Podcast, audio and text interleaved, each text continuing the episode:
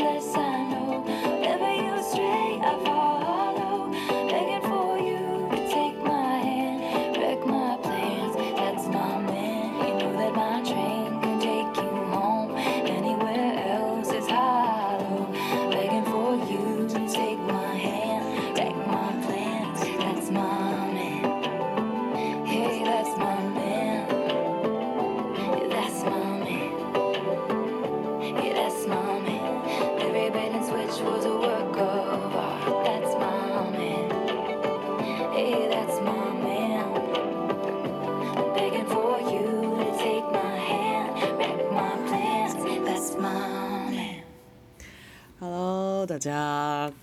早安、午安、晚安，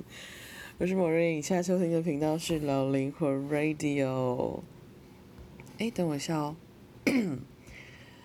啊，OK，好。现在时间是呃二零二零年的十二月十四号凌晨两点零四分。为什么我还没睡？因为我今天午觉睡得非常非常的多。对，我是 Maureen。那这一支 Podcast 呢，会是我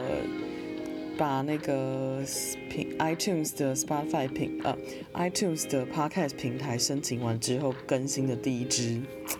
恭喜恭喜，开心开心，拍手拍手。刚刚放的那首歌呢，哦。真的是我最近的心头好，我最近心头好到不行。我最近就是疯狂听他，然后疯狂看狂看 MV，疯狂重听，疯狂看 MV，疯狂重听，疯狂看 MV，是一个这样子 on repeat 的循环。是来自于泰勒斯的最新最新专辑，好像我记得十二月十一号吧，就大概三天前还是才两天，才四天前才刚出的全新专辑 Ever Evermore 的第一首主打 Willow。对，你没有听错，如果你是没有在 follow 西洋音乐的人的话，你会想说奇怪，泰勒斯不是之前才发了一张？对，他今年五月的时候突如其来的丢了一张新专辑出来，然后刚刚今年十二月的时候又突如其来丢了一张新专辑出来，然后重点是这两张专辑的第一首主打歌分别是，嗯，他的五月份那张是 Folklore 的专辑，第一首主打歌就是呃 Cardigan，然后呃这一次的专辑叫那个 Evermore，然后主打歌叫 Willow，它的 MV 是延续的故事，是一个姐妹作。然后我对 Cardigan 没有那么大的爱，就是他的我很喜欢他 Folklore 那张专辑的整个专辑的能量还有风格的所有的感觉，我就觉得很温馨很舒服，然后我非常喜欢。但是我没有那么喜欢就是主打歌 Cardigan，我比较喜欢其他歌。但是呢，他的。就是这一次的最新专辑《Evermore》的，我目前呢还没办法听到他的整张专辑的其他歌，因为他的这一首歌《Willow》太好听了，我整个觉得我中毒了。就是，就是对我来说，我觉得你说他真的比其他其他泰勒斯的歌来的更好听吗？我觉得不算是，但是。我觉得这首歌有一种神奇的魔力，然后这支 MV 也有一种神奇的魔力，让我整个对这里面的那个能量有种深深的着迷感。那个那个着迷感比较不是那种我必须要一直听着它的感觉，而是有一种我会一直想起这首歌，然后我一直想到的时候就会觉得哦，这首歌真的很美好，然后我会想要再去看一下 MV 啊，因为它 MV 里面真的把很多画面拍得非常美，然后。他 MV 里面请来，他 MV 是在讲一个很浪漫的追寻自己深爱的人的故事，就是他们一直见到面，一直见到对方，但是一直没有真的能够碰触到对方，然后到最后终于能够见到面了。然后这个 MV 故事里面的男生呢是一个亚洲人，然后呃这个男生叫做 Taeko Lee，他 Taeko 吧 Taeko Lee，然后他好像是韩裔的。韩裔美国人，他在二零一二年就跟那个 Taylor Swift 合作过，就这是他的呃嗯演唱会的舞者，对，然后有他们会分享，他们之前分享的蛮长的，就是很多时候就过去一段时间都会常偶尔会分享一下他跟泰勒斯的合照这样，然后我对于就是因为我还不知道这个男生是谁，但是他出现在泰勒斯的 MV 里面，然后。他完全，他的他的脸跟他的身材完全不是我以前会喜欢类型的人的菜，可是可能是因为这个 MV 把这个故事塑造的非常非常的梦幻，我就与其说梦梦幻，不如说是很迷离，很 很柔美，然后很优雅的感觉，让我觉得这个男生在那个这一部。这支 MV 里面非常非常非常的迷人，迷人到就是我觉得他是一个很美丽的人，然后我觉得天哪天哪，他他完全不是我的菜，他的脸真的不是我会记得的类型，然后他的身材也不是，虽然他真的是不是就舞者身材，就是身材蛮好，但是 我觉得就是这个人是我从来都以前我从以前到现在都没有特别喜欢过这种类型的男生，然后觉得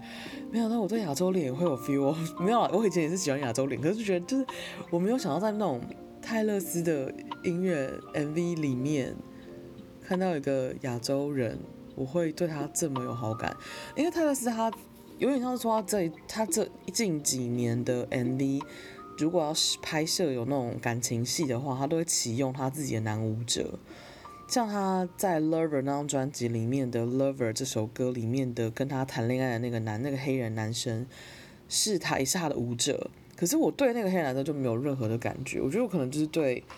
就是外国人没有太多的兴趣。我嗯，对我比较，我对黄种人比较有兴趣。然后我就觉得太神奇的这个这个状况，对，然后，所以我就是，然后我就是因为我觉得这个状况真的是太神奇。应该说我，我觉得说这状况的，应该说，如果说我觉得我对于嗯。自己现在会有兴趣的人，我会很谨慎，因为与其说是谨慎，不如说是因为我以前到现在，我有兴趣的男生，不管什么年龄层有兴趣的男生，我从呃高中、大学，然后出社会，然后呃出国什么之类，反正就是。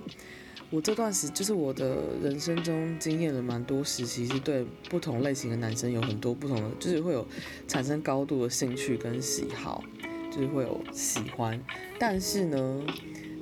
我就是最近变得很谨慎，是因为我发现那些我从以前喜欢的类型，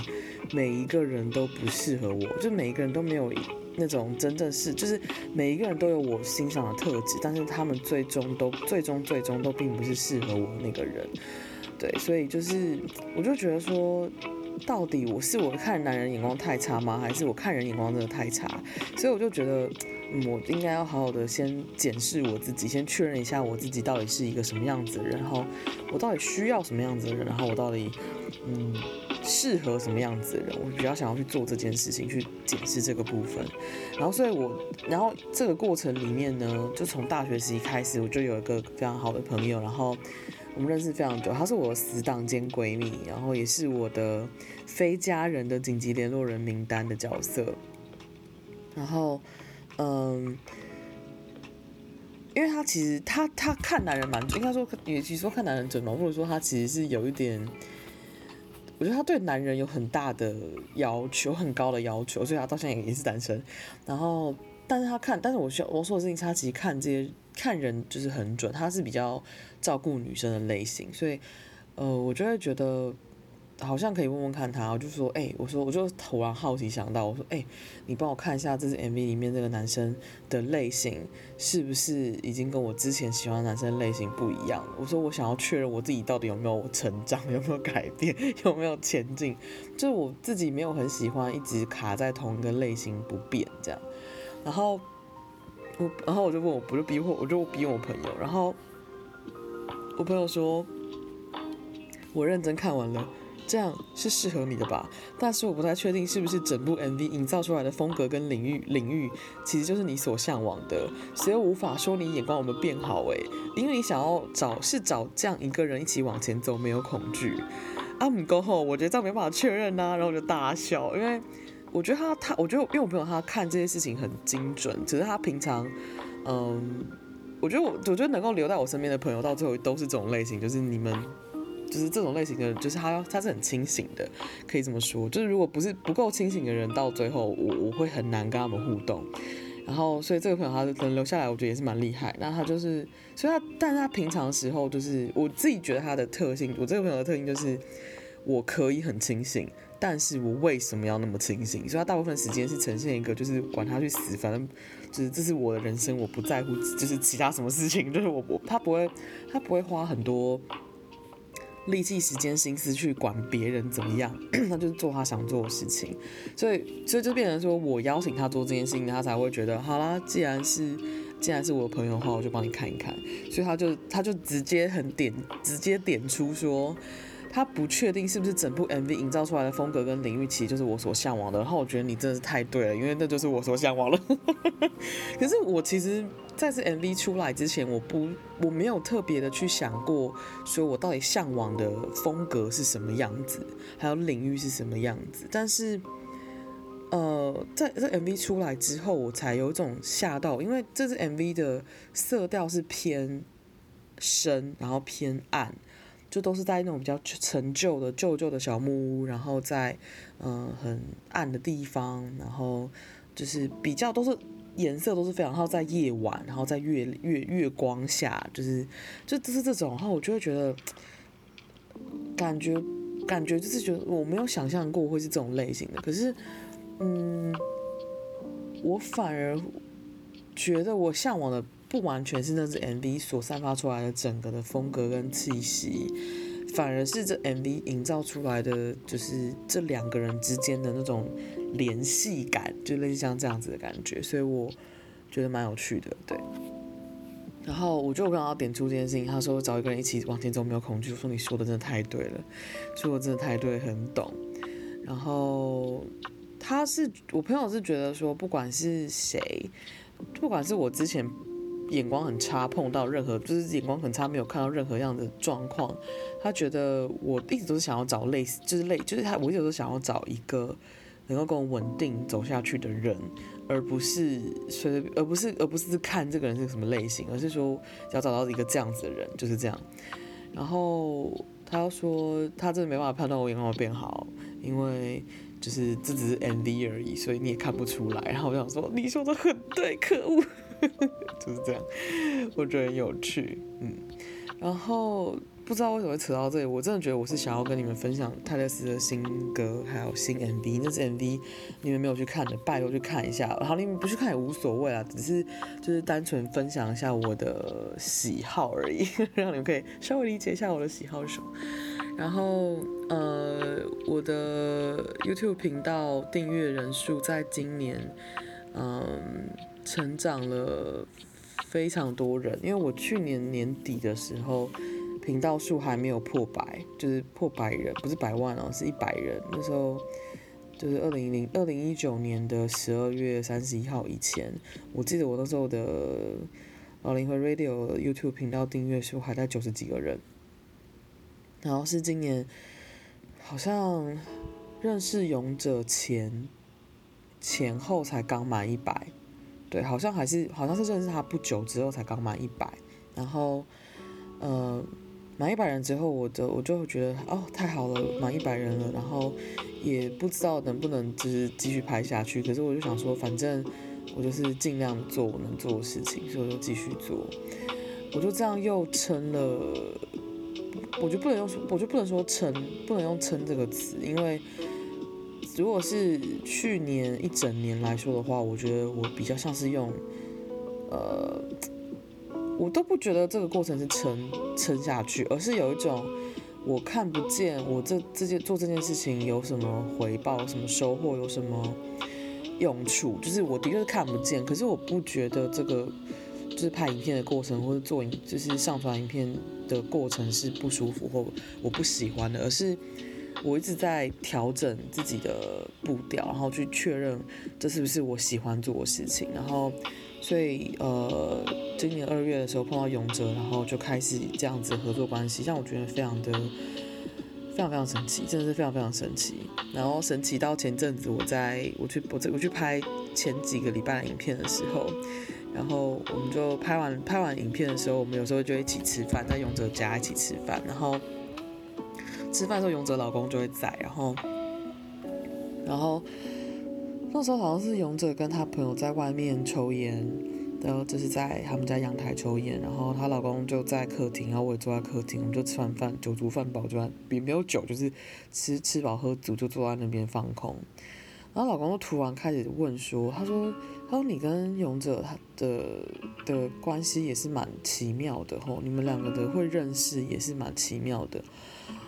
我就想，我就我其实不太知道她老公这句话要带到哪里去，可是我就觉得，嗯，对啊，的确是蛮神奇的。然后就说，嗯，他他觉得就是他觉得其实因为的因为那个房子是他跟他他跟他跟勇者一起就是居住的嘛，但是他没有任何的反对，就是勇者要帮我拍影片什么之类的，所以我我其实也蛮感谢，就是这个这这一对夫妻能够给我的支持，就这样。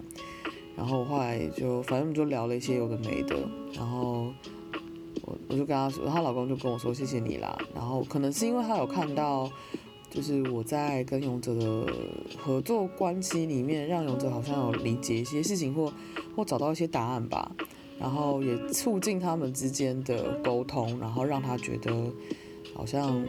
蛮有趣、蛮蛮奇妙的。他是有发生有发现一些他之前没有发现的事情，这样。然后我就说没有，也谢谢你们提供这个空间给我。然后她，然后她老公就说没有，你要谢谢勇者，你自己去写。他说这你要去谢的话是要谢谢勇者。我就说好。然后，所以其实有点像说，我从今年二月的时候就开始跟勇者合作，然后，嗯，那时候也是慢慢的成长，这就是慢慢成长。我后来就慢慢在四五哎五六月的时候就大概。就变成两百人订阅，然后我就觉得很开心。然后呢，呃，就在短短的我休息的七月份一个月，我的频道数增长了，又多了一百个多个人。我想说，这些一百多个人，你们真的是太神奇了。嗯，就是透过李新平分享我的影片，就发发现了这件事情。然后到现在，嗯，就是就是我频道订阅数就是慢慢涨，慢慢涨。它的正常情况是慢慢涨，可能。呃，两三个礼拜或者是一个多月会涨个两三个订阅人这样，就今天今天不知为何就涨了十几个人，然后我就觉得是发生什么事情，但好像也没有很重要，但但我是觉得蛮开心的，就是现在在呃今年要结束之前，比去年的订阅人数涨了三倍，对，就是去年是呃不到一百人嘛，现在是四百多个人，我觉得哇，就是你能够，就是我觉得我持续做这件事情做下去也是。真的是会慢慢看到，会慢慢看，慢慢收到成果，让我觉得蛮蛮安心的。与其说安心，不如说是有一种幸好我有，就是持续的回到我想做什么的这个问题，而不是而不是去问说我拍这些东西都没人看，或拍这些东西触及率这么低，或拍这些东西都没有收入，就是没什么意义。就是幸好我没有放弃这做这件事情，嗯。我觉得可能是因为我，我一直是一个很容易放弃的人，对，我的确是一个很容易放弃。我从以前到现在，我觉得，嗯，要怎么说？如果你是一个学东西很快的人的话，你其实很容易就会放弃事情，因为有些时候我们学的东西，有些时候别人很，别人需要花很长时间才能学会的东西，我们能够很快速的就在短时间之内，就是把八成九成学上手。那那件事情对我们来说就没有什么吸引力，也没有什么挑战性，我们就会觉得很简单呐、啊，好像没有这么难，不需要花太多时间，所以我们就会觉得好像不需要这么用力。所以有点像说，我这几年是在学习要怎么样让我自己呃保持想要做自己喜欢的事情的动力下去，而不是一直去在去在乎别人要怎么想，想我是怎么样的人，然后。一直去在乎我的成果会怎么样？我现在比较可以去，嗯、开放自己，单纯的只是想要分享我想分享的东西，然后做我觉得有趣的事情。然后，嗯，我其实也在拍大家想看的影片，跟我自己想做的影片中间挣扎很多很多次。的确，我想拍的影片，很多时候它都不是很多人会乐意去花时间看或花时间听的。当然还是有人，而且那些人都真的是非常非常的热忱的在聆听，我会觉得很很感动。但是它并不是一个以广大社会群众来说，并不是一个这么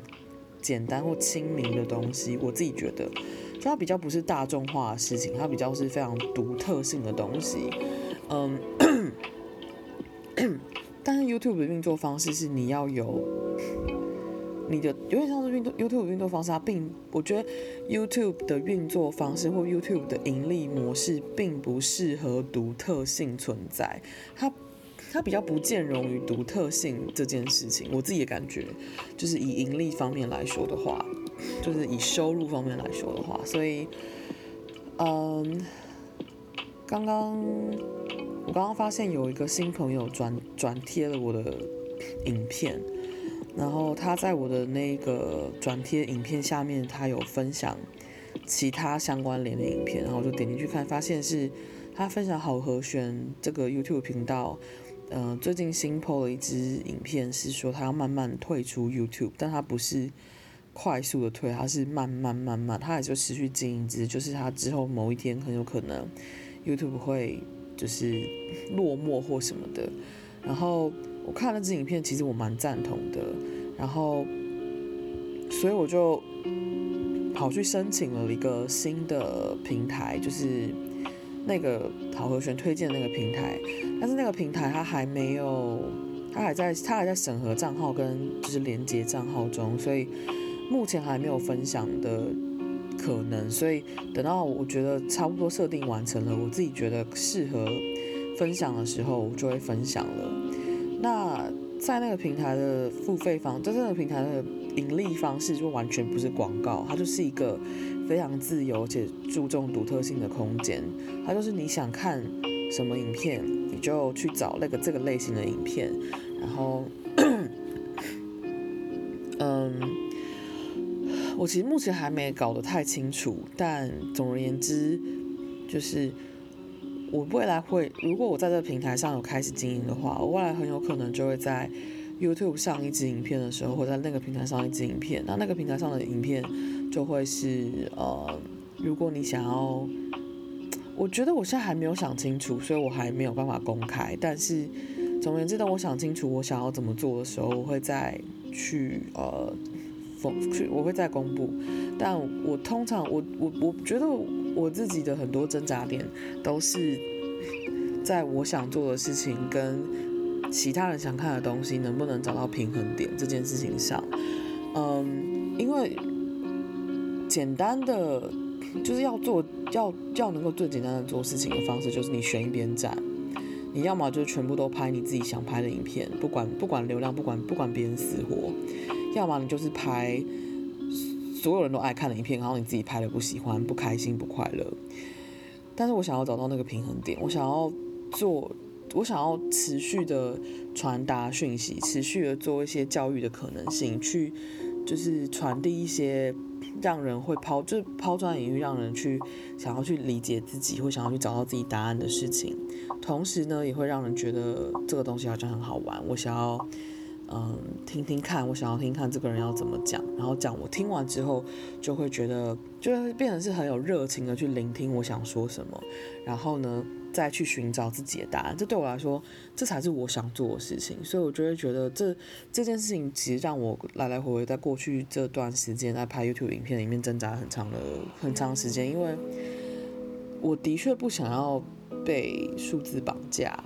但是我也不想要做。是那种，我也不想要说出那种都没有人理解我这种不负责任的话，就是我不想要当这样子的人，嗯，所以那如果要当一个我。如果要当一个我真的是渴望做我想做的事情，但是我渴望做的事情却又能够连接其他人，连接或是能够跟其他人产生关联性，然后并且让其他人对自己产生兴趣的话，如果我能做这件事情的话，那是最好。就是我能够做到这件事情的话，那是最棒的。就是我既对我自己想做的事情，也既对我自己内在的渴望负责，我也对。呃，养活我自己，或是我的能见度，或是我在社会上的连接，就是负起责任。所以我就会觉得，我想要做这件事情，我觉得这是我的灵魂想做的事，所以我我很渴望能够把这件事情好好的落实在这里。所以我最近真的是在很努力的去调整，还有去尝试一些新的东西。然后要做到这件事情，对我来说真的是逆着我的个性，还有就是完全逆着我的毛在摸的。可是。我发现一个人要能够拓展自己的可能性，还有要拓展自己的视野，然后要呃扩展自己的生命，或是扩展自己，甚至很直观的说，你要扩展你的客源，扩展你的财源。那最大、最好、最大、最大、最重要的方式就是你要跨出那个舒适圈，你要做你平常不会做的事情，你才能够期待不一样的结果。所以我也像是在做这件事情。最近一直在尝试做这些事情，然后这虽然并不是一个很让人觉得平安或平静的过程，我其实也不会不平静，只是就是你要花很多的心思，把全部的心思放在自己身上，这是我最近发现的事情，就是你不能对我来说，就是我发现我自己不能再去管别人要怎么对对我做这件事情有什么样子的看法跟想法，然后。甚至是对我这一个人的求生方式和做事情的方式有任何的意见，我都不能，我都我都不需要再放在心上。就是很多人就是嘴巴长在别人身上，但是要做事情的是我，活在我的生命里的是我，我不能被他们影响。对，因为这对我来说很重要，或许对很多其他人来说不是那么重要，因为。我我这样说好了，刚刚那个我问我刚刚我刚刚逼问那个朋友，他是一个显示者。我身边其实不少显示者的朋友，像我爸、我妹，他们都是显示者。其实显示者的人通常不太容易被外面的声音影响，比较啦，就是以比较来说，活在自己能量场里面的显示者，通常别人对他们说什么，觉得他们怎么样，他们都不不太容易上心。但是对我来说，我很容易上心，我就是一个超级上心鬼，就是。别人说我好，别人说我不好，我全部都上心。然后，所以我刚就是今天就觉得，我今天就是就是跟我妈妈那边的家人聚餐，因为他们也是要看看我爸爸最近的复原怎么样，然后庆祝他出院这样。我我在跟我其实跟我家跟我妈妈那边的亲戚很少联络，是因为我真的没有很喜欢他们的就是对话方式，对。但今天回去的时候，我在回家的车上就想到了一些事情，然后我就觉得非常的不舒服，就非常的不开心。可是那个不舒服跟不开心的来自来源，并不是来自于我真的怎么了，而是我介意这些人讲了我什么。不管是好的或不好的，我都介意。然后我回家的时候，我就惊觉，就是这不在我自己的流动里面。我到底为什么要一直浪费我的能量在这些事情上，去思骚扰、去思考这些有的没有的这件事情，真的就不是我能控制。我就放过我自己吧。我那时候真的就是这样的心情，然后觉得好，就这么做。所以我后来发现，要能够持续的去呃逆着自己的毛摸的唯一唯一。真正的方式就是你必须要 all the time 的回到你自己的核心，你必须要 all the time 允许你自己流动，你必须要 all the time 在觉知你现在是谁，你就是一直要回到你自己的身体里。然后，嗯，诶，这边可以跟你们分享一个方法，这个方法其实有点简单，就是你想确认一下你的身体稳，你的中轴怎么样的话，你现在可以站起来，然后，然后站在一个平地上，然后。光脚，对哦，不要穿不要穿鞋子，也不要穿袜子，也不要穿拖鞋，光脚踩在地上，然后双脚与肩同宽，然后把你的脚两两条两只脚是就是平平行的哦，就是不是平行的，就是呃没有一前一后，就是站就是站就是呃两个人在平的就是对齐的位置，对，两只脚在对齐的位置，然后。感觉你的大小拇指，就是你的大拇指，脚的大拇指是稳稳的，就是抓住地板的感觉。然后感觉你的涌泉穴，就是你你的五只指头下面那个区域是涌泉穴，紧紧的踩在地上。然后你脚跟、脚球跟涌泉穴都踩在地上，紧紧的贴在地上。脚站好了之后，然后你的膝盖是是。不是不是用力挺直，而是放松的挺直。然后注意你的你的腰，不是你的腰在用力，是你的骨盆用力。你如果腰用力的话，会腰痛的话，代表你用错力量了。然后身体的话，也是慢慢的去站直，就是你的脊椎整个是直的。然后呢，眼，然后你的眼睛直视前方，就是你的头不能低也不能抬，就是直视前方，就是平视前方。然后。肩膀放松。当你这样站着的时候，你可以闭上眼睛看看，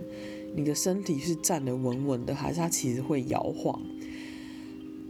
因为我其实以为我的中轴算蛮稳，但是我又如果，但是我又觉得我的中轴好像就是我的核心并不是那么的稳定，它很容易跑掉，所以我就觉得，所以是不是我的中轴其实真的没有那么稳？然后我就，我先说这边你要诚实面对你自己的答案，你不需，你不是要向谁证明什么，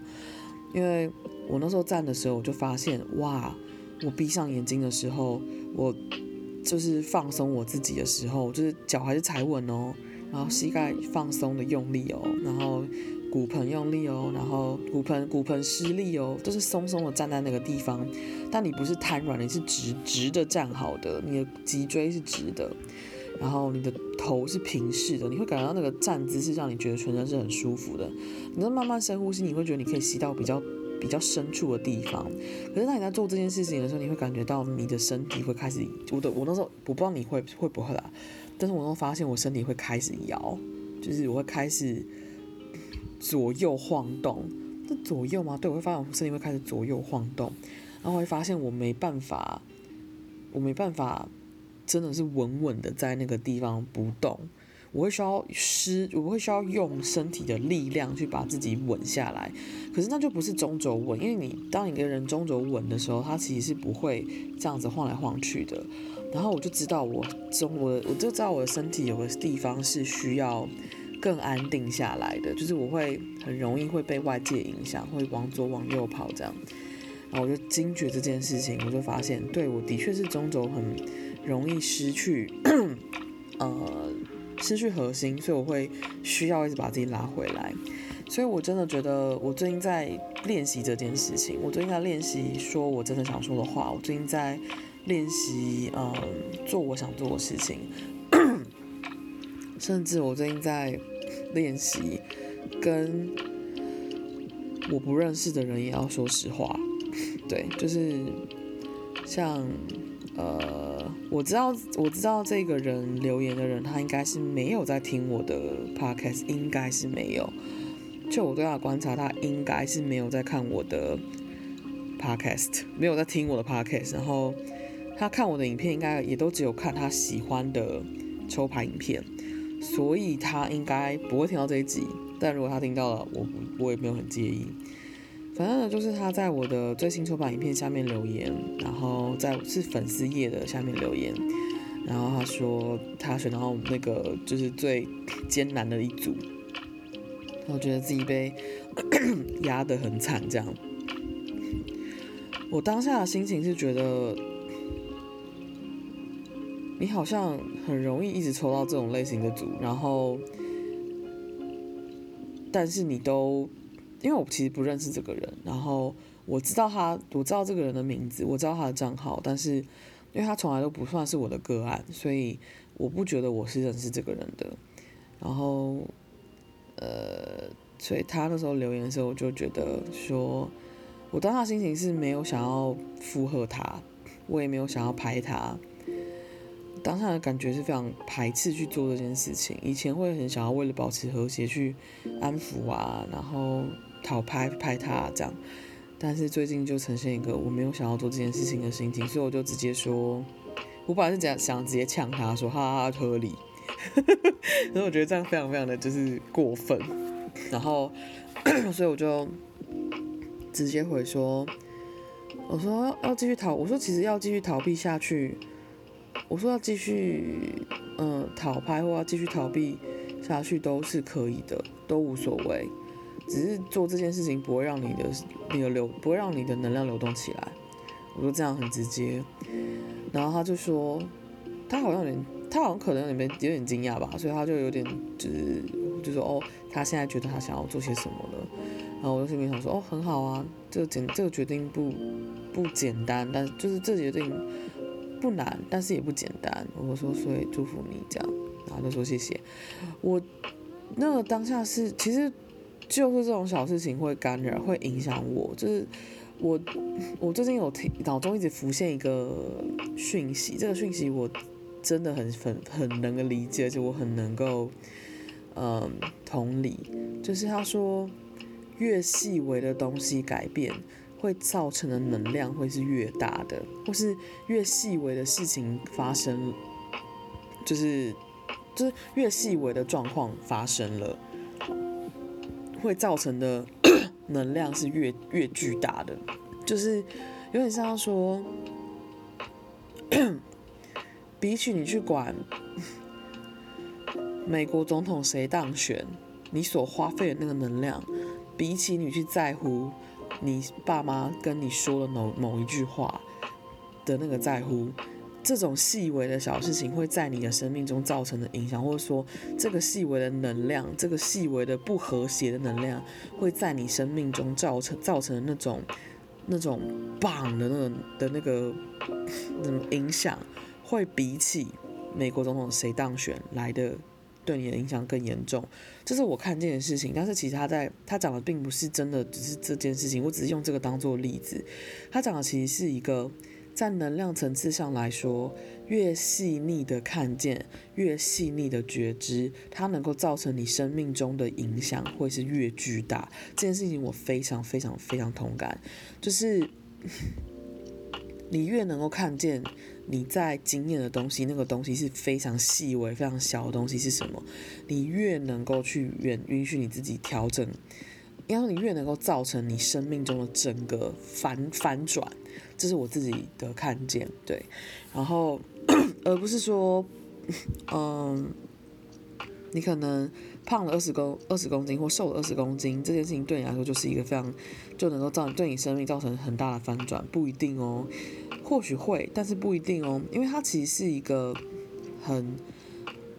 很粗略的。改变。我这样说好了，它是一个非常粗略的改变，它就是一个外形身体上的改变。但是呢，如果你是你的内在某一个东西开关被打开了，或是开关被关起来了，会对你造成的改变会更大。那个开关打开可能会造成你的某种疾病发生，或是那个开关打开可能会造成你的某种疾病被治愈。这就是，这就是你知道那个东西，就是最越它它的意思就是说越细微的变化。就越细微、越精微的能量，其实越那个花的能量越巨、越越巨大。所以意思就是说，我现在这边讲的东西，就是其实是就连这种流眼泪的东西，或我要能够回应怎么样回应这些留言，或回应这些私讯，对我造成的影响，或对我造成的改变，也都是非常巨大的。所以，当我能够开始在这种小事情上面做出改变的时候，我才觉得我自己的生命是我自己的，真的。就是这么简单的事情，是在 p 开始上讲讲自己想说的话，在 YouTube 上讲自己想说的话，在粉丝页写自己想说的话，这些其实都没什么，这些真的都很没什么。在你面对另外一个你不认识的人的时候，你还能够说出你的真心话，这才是真正让我觉得非常非常不简单的事情。嗯，然后。我不知道为什么今天会讲到这个，但我很想说是，当我开始真的在尽可能的，我觉得我现在真的会把很多罪恶感放下，哎，就是我不太去管别人要怎么看、怎么想的时候，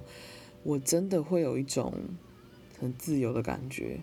我觉得真的所谓的自由，就是你不要，你不不该，你不用再抱着罪恶感去去做选择了，你不用再抱着。这些，你如果不做这件事，或者你如果不说这些话，这些人会因此而受伤，这些人会因此而难过，这些人会因此而疲惫。你都要放下这些了，因为你要很清楚地感受到，这真的不是你的责任。就是如果这是你的责任的话，你自然会有时间去把它完成。那那个时间就会是你的时间，而不是别人告诉你你该怎么做的时间。但如果这个东西真的不是你的责任的话，你没有需要一定得把它。承接下来，就是我的我的看见啊，那感觉就是这个样子吧。我只想说，可以做自己想做的事，说自己想说的话，是一件非常爽的事情，而且是而且还蛮幸运的。对，那不知道哎、还有什么想要讲的吗？嗯，应该没了，我快要睡着了。嗯。反正最 近发生的事情都是小事，可是这些小事对我的影响很大。那可这些对我影响很大的事情，都让我觉得我的人生越来越自由，都让我觉得我能够嗯更安心，对，然后更平静。的去做我想做的事情，然后我能够更嗯专注的去确认我到底想要怎么做，嗯，大概就是这个样子。不知道为什么今天聊到这边，但总而言之，谢谢你们收听我今天的 podcast。不管你是在 Spotify 收听，或者 iTunes 收听，或者在呃 Google Podcast 收听，呃都无所谓，都可以。那。如果喜欢这样子的 podcast 的话，这样子主题内容，这样子闲聊的话，欢迎订阅追踪起来。然后，嗯，也可以去看一下我的老灵魂 Radio 的 YouTube 频道，有新影片。然后也可以去追踪一下我的粉丝专业，点出粉丝专业仙姑扫地，或者是 Chance Manifest Studio，就是可能显化工作室。然后有兴趣的话，可以去追踪一下我的 IG，叫 Morin Radio。那都是可以的哦。虽然我的 IG 更新的不算不算太频繁，因为其实当我在做自己的时候，我其实不太不太不是一个太太习惯去刻意分享自己在干嘛的人。对，所以我会想 po 的时候就会 po 一下了。对，那大概就这样了。谢谢你们今天收听，我是 Morin，我们下次见，拜拜。